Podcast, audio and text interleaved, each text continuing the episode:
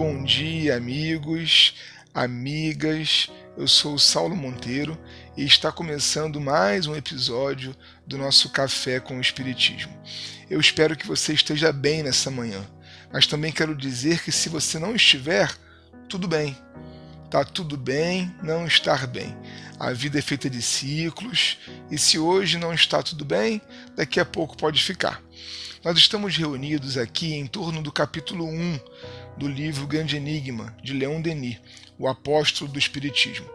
E até agora, a colaboração que ele nos ofereceu esteve no campo da lógica. Como já vimos, apesar de não sabermos bem conceituar ou entender Deus, ele é necessário. Sobre isso, Denis se expressa assim: É preciso, pois, aceitar a necessidade de um primeiro motor transcendente para explicar o sistema do mundo. A mecânica celeste não se explica por si mesma. A existência de um motor inicial se impõe. A nebulosa primitiva, mãe do Sol e dos planetas, era animada de um movimento giratório. Mas quem lhe imprimira esse movimento? Respondemos sem hesitar: Deus. E realmente, amigas e amigos, quanto mais conhecemos o universo, quanto mais temos mergulhado na matéria, mais nos aproximamos desses movimentos iniciais.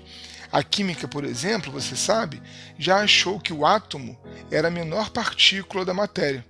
Mas hoje, as subpartículas vão sendo descobertas e, dia após dia, para cada pergunta respondida pela ciência, muitas outras são feitas na origem de cada um desses movimentos e forças, lá está a necessidade de um ponto de partida, de um início, de um princípio das coisas. Lá está a necessidade de um Deus. E para organizar nossas ideias aqui no café em torno do conceito de Deus, existe um obstáculo gigante que Kardec já previu na introdução de O Livro dos Espíritos. Nós precisamos de palavras que digam com clareza dos conceitos que elas querem expressar. Aliás, para reforçar as conexões do Espiritismo com a filosofia, é importante destacar nesse texto de Kardec uma preocupação que é a mesma dos filósofos da linguagem, a busca por definições. Wittgenstein, um filósofo espiritualista do século XX, defendia inclusive que toda definição traz uma carga social sempre muito associada à cultura praticada por cada sociedade. A capacidade de entendimento do ser humano, então, não é algo só biológico, cognitivo. Aliás, cognição também está relacionado com o contexto em que cada um de nós está inserido, com a cultura. Leon Denis sabia de tudo isso e proclamou sobre Deus e a linguagem humana. A linguagem humana é, entretanto, impotente para exprimir a ideia do ser infinito. Desde que nos servimos de nomes e de termos, limitamos o que é sem limites. Todas as definições são insuficientes e, de certo modo, induzem ao erro. Entretanto, o pensamento precisa se exprimir através de um termo. O menos afastado da realidade é aquele pelos quais os padres do Egito designavam Deus, eu sou.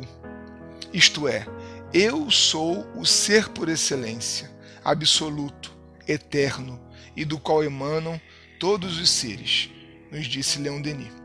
Meus irmãos e minhas irmãs, sou. Deus é eu sou. Talvez não consigamos nessa vida listar tudo que Deus é, porque nos escapam justamente as definições. Mas ele diz: Eu sou. Sou tudo o que você precisa que eu seja. Porque tudo que há em ti veio de mim. E tuas necessidades, desejos, teu futuro, tudo está em mim, porque eu sou. Eu sou tudo que existe, tudo que você conhece e aquilo que ainda descobrirá. Ontem era eu e amanhã serei eu ainda. É como se ele, Deus, nos garantisse, mesmo que não o tenhamos entendido, mesmo que não creiamos nele, Deus é e ele está contigo. Mas como achá-lo? Onde devemos procurá-lo? Por que estradas percorrer nesse encontro com o divino? Leon Denis tem algumas dicas e hoje eu quero compartilhar com vocês uma delas. Não procures Deus nos templos de pedra e de mármore, ó homem que o queres conhecer, e sim no templo eterno da natureza, no espetáculo dos mundos a percorrer o infinito, nos esplendores da vida que se expande em sua superfície, na vista dos horizontes variados, planícies, vales, montanhas e mares que a tua morada terrestre te oferece.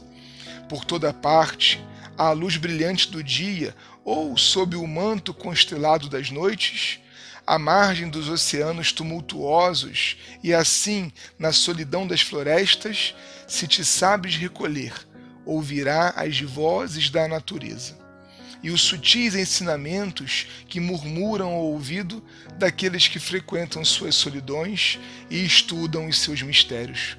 A terra voga sem ruído na extensão.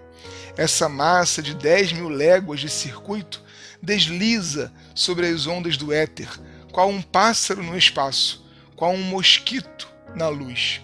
Nada denuncia sua marcha imponente nenhum ranger de rodas, nenhum murmúrio de vagas sob seus flancos. Silenciosa, ela passa, rola entre suas irmãos do, irmãs do céu. Toda a potente máquina do universo se agita. Os milhões de sóis e de mundos que a compõem, mundos perto do qual o nosso vale, por uma criança, todos se deslocam, se entrecruzam, prosseguem suas evoluções com velocidades aterradoras, sem que som algum ou qualquer choque venha trair a ação desse gigantesco aparelho. O universo continua calmo. O universo continua calmo. É o equilíbrio absoluto. É a majestade de um poder misterioso, de uma inteligência que não se impõe, que se esconde, no seio das coisas e cuja presença se revela ao pensamento e ao coração e que atrai o pesquisador qual a vertigem do abismo. Um grande abraço meu e de Leon Denis e até o próximo Café com o Espiritismo.